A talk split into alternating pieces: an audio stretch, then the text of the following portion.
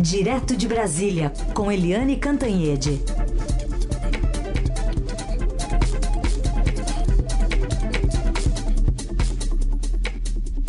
Oi, Eliane, bom dia. Bom dia, Raicem. Bom dia, ouvintes. Bom, vamos falar da negociação que culminou então com a confirmação de Simone Tebet no Ministério do Planejamento. O que, que ela tem para acertar com Fernando Haddad, agora o ministro da Fazenda do futuro governo? Pois é, hoje ainda falta muita, muito acerto aqui em Brasília, né, Heisen? Porque ainda faltam 16 ministros. Eu, nesses meus longos anos de praia, eu nunca vi, né? Há quatro dias da posse, faltam 16 ministros para serem anunciados, ou seja, a coisa está pegando fogo. Então, ontem me informaram que a Simone Tebet e o Fernando Haddad se encontram hoje, porque ontem eles se encontraram com Lula, acertaram o tamanho do Ministério da Tebet. Né? O Ministério do Planejamento não vai ter os bancos oficiais como ela gostaria, é, Caixa Econômica, Banco do Brasil, BNDES, é, nem vai ter o PPI, quer dizer, aquela parceria de privada de investimentos, etc. Mas é, de qualquer jeito, continua sendo uma pasta importante. Tanto que eles queriam botar o André Lara Rezende, um dos pais do Plano Real. Ou seja, é uma, é uma pasta importante e a Tebet deve se encontrar hoje com Haddad para definir os limites de atuação dela.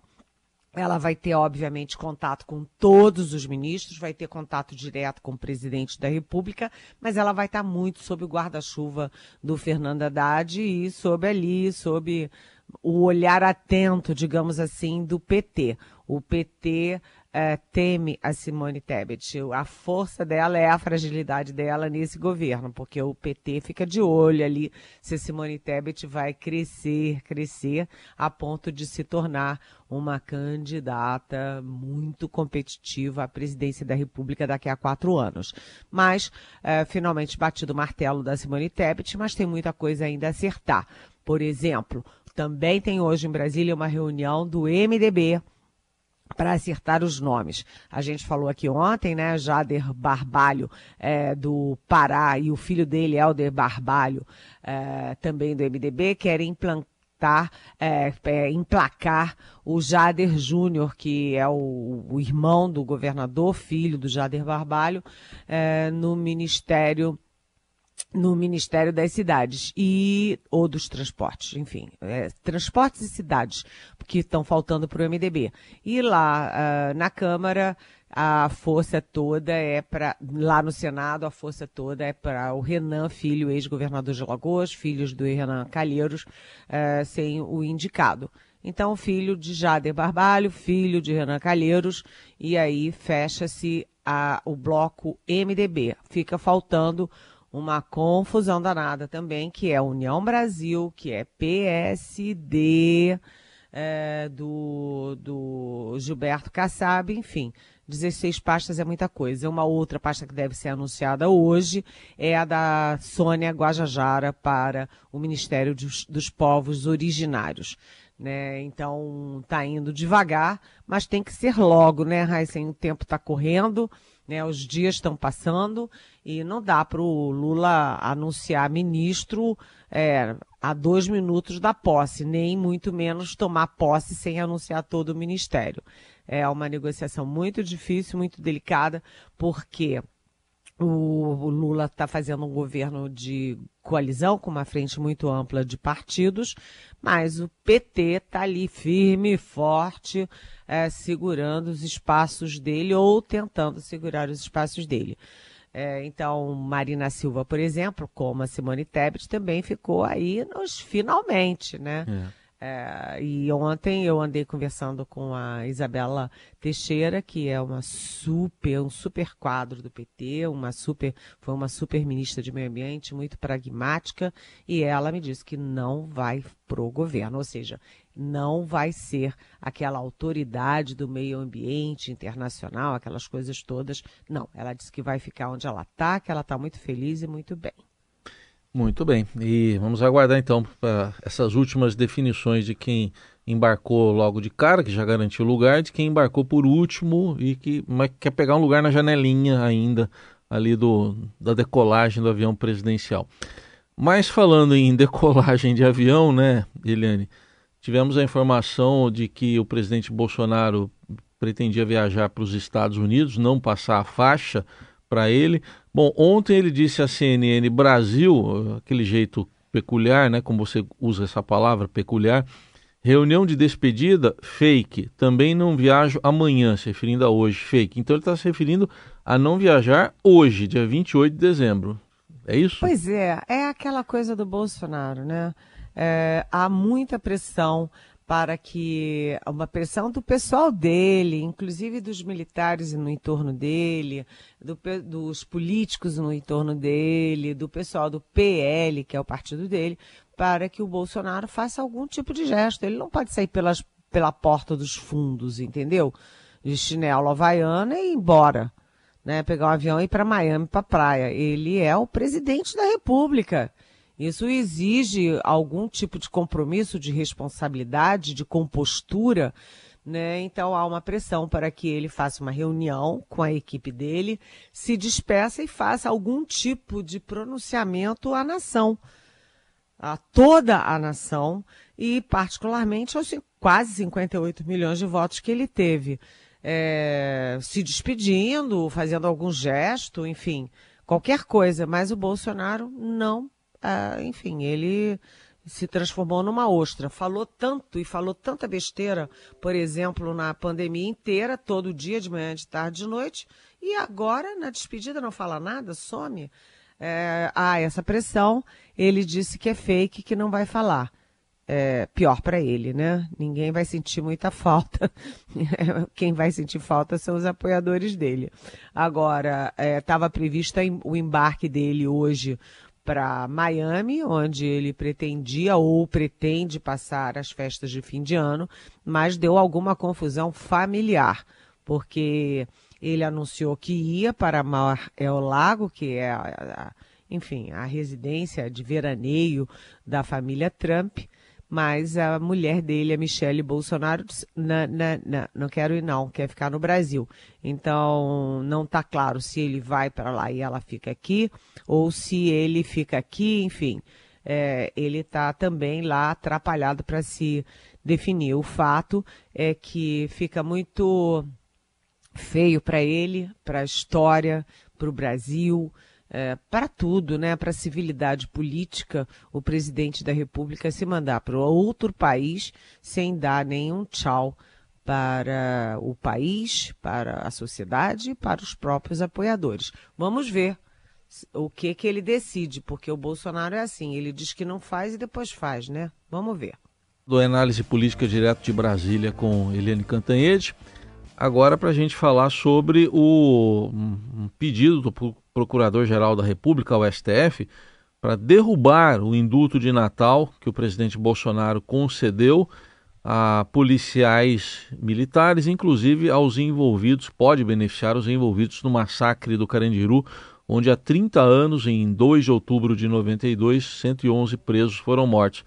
Como é que fica agora, Eliane, com esse, esse posicionamento de aras no apagar das luzes do governo Bolsonaro? Não é esquisito? é esquisito, né, Heisen? Porque é.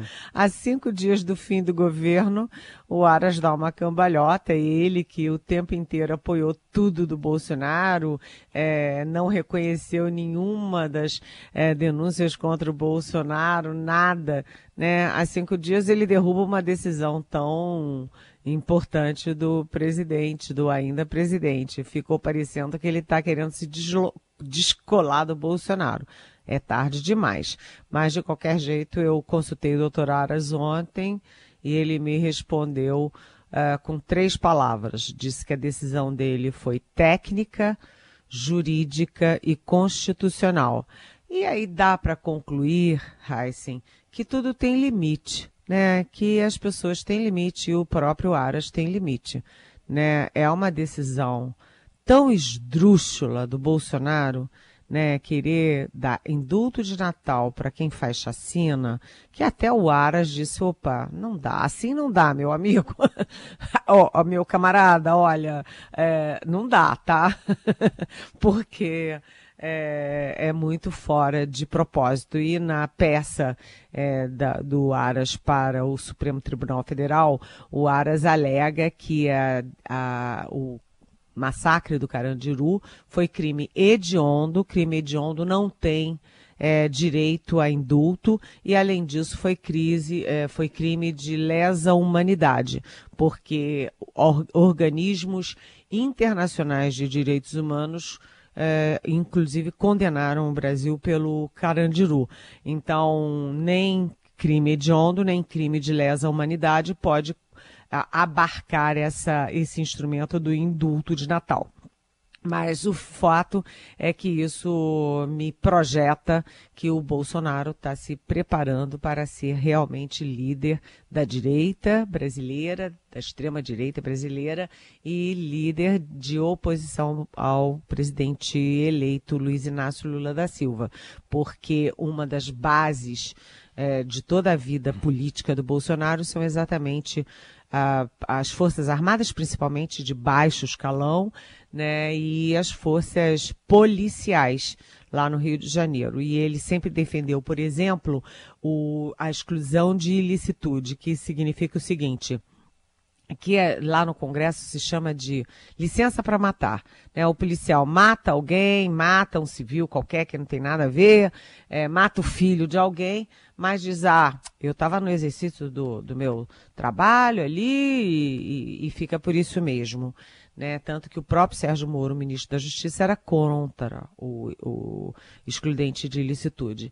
Então, por que, que eu falo que é uma projeção de futuro? Porque o Bolsonaro quis, no, no apagar das luzes do governo dele, fazer um último agrado à, base eleitoral dele, à base policial é, que ele acalentou também durante esse governo.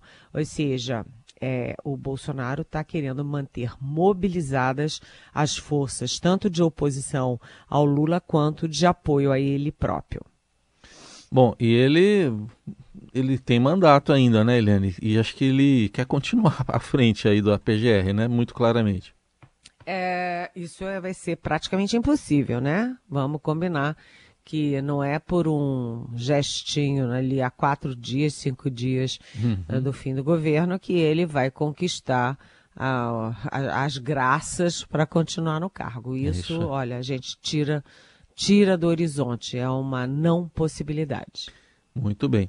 Eliane, para fechar aqui, o que, que dá para dizer dessa confusa troca no comando das Forças Armadas? Por exemplo, agora saiu a notícia de que o presidente Bolsonaro assinou a nomeação do general Júlio César de Arruda, que já havia sido anunciado pela equipe de transição, para assumir nesta sexta. Então já tem assinatura do presidente atual para isso, mas está confuso ainda, né, essa troca nos três, nas três forças. Está muito confuso e, aliás, isso foi um furo do nosso Estadão, um furo de reportagem importante de que a Marinha e as Forças Armadas estavam querendo antecipar a posse. Só que a lógica da antecipação, da troca dos comandos de Exército, Marinha e Aeronáutica, essa lógica se inverteu. Né, quando o Estadão deu a, a, a, esse furo de reportagem, a intenção deles, dos comandantes era que os atuais comandantes não batessem, coma, é, não batessem continência para o presidente eleito e o presidente que tomaria posse, é, o Luiz Inácio Lula da Silva. Ou seja, eles queriam demonstrar que não concordavam com a eleição dele.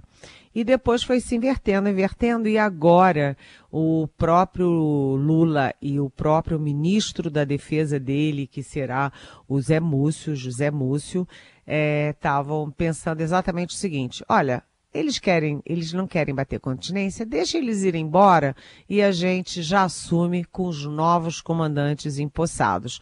Ou seja, limpa a área e cria uma posse mais tranquila, mais, mais, sabe, leve para todo mundo. E aí a Marinha, que foi quem teve a ideia, recuou. A Marinha é que ia fazer a posse dia 23, né? E aí, quando viu que era bom para o Lula, bom para o Múcio, a Marinha voltou atrás. E o alto comando da Marinha disse: não, não, não, vai para posse sim, só depois é que tem a transmissão de cargo. Então tá confuso e mostra é, a dificuldade e a saia justa do governo Lula com uma área muito sensível que é as Forças Armadas, que foram cruelmente, drasticamente contaminadas politicamente pelo governo Bolsonaro. Essa área ainda vai dar muito trabalho. É, a gente torce para dar tudo certo. Os novos comandantes foram é, escolhidos pelo Lula de uma forma muito técnica, ou Oi? seja, o mais antigo assume ponto, né? E o Bolsonaro quis deixar a assinatura dele na, na nomeação do novo comandante. É como se o Bolsonaro estivesse dizendo, dizendo: olha, o comandante do Exército é meu. Mas não será, não. O novo governo que se instala é que chefia e que pode demitir os comandantes militares. Aliás, como o Bolsonaro fez no próprio governo dele. Muito bem. Eliane, só uma informação que sai também agora aqui no portal do Estadão de que eh, você tem falado desse assunto também aqui, a preocupação com a segurança na posse, né? Então, o Ministério da Justiça atual de, autorizou o uso da Força Nacional de Segurança Pública para apoiar aqui na operação para posse de Lula. É, isso é super importante, né? Ontem mesmo teve uma reunião da equipe do Lula com as forças de segurança, inclusive com o governo do Distrito Federal, para acertar os ponteiros. Sabe, Heisen, é, você já teve aquela ameaça de atentado terrorista perto do aeroporto, já teve, já foi descoberto outro, outro artefato também de poder letal muito forte ah, nos arredores aqui da capital. E ontem teve um mais um susto, porque apareceu uma mochila perto do depósito de gás de um hotel central de Brasília. É, ficou, correu o corpo de bombeiro, polícia, etc. Mas no fim, ah, na mochila não tinha nada, só tinha roupa era um artefato, é, vamos dizer, inofensivo. Mas, de qualquer jeito, o clima é assim e a, a, equipe de transição começa a pensar o seguinte, que isso é uma forma de aterrorizar a, os, os é, lulistas, né, os que apoiam a posse do Lula, e tentar esvaziar a posse no dia primeiro, porque vem aí 20 artistas muito populares, é, é, muita gente na, na, na, ali no, no centro do poder, é, e uh, aparentemente isso para amedrontar. Ontem mesmo eu ouvi de várias frentes de pessoas que iam para posse e não vão porque estão com medo. E ontem também saiu a notícia de que a ocupação dos hotéis de Brasília, que estava próxima dos 100% na posse, foi recuando, recuando e agora está em 84%. Ou seja, muita gente cancelando a vinda. Ou seja, esse tipo de coisa também pode ser não para fazer o atentado terrorista, mas sim para esvaziar ou tentar esvaziar a festa da democracia.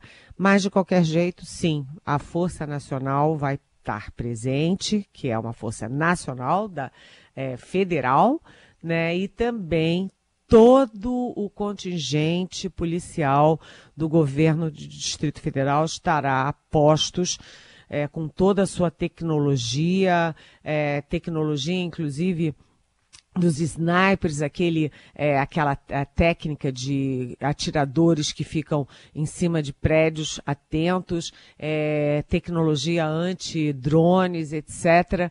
É, a, o esquema de segurança está muito pesado e quem, e quem se atrever a algum tipo de ato pode ser preso. Aliás, há esse pedido do ministro da Justiça do Lula, o Flávio Dino, ao Supremo, para é, bloquear, impedir, vetar o porte de armas e munições é, a partir de hoje até o dia 2 é, de janeiro, para que ninguém possa andar armado na capital da República nesses dias de posse. Quem for flagrado, é, então, seria preso e, enfim, e teria que responder por que andar armado num dia de festa. Uhum.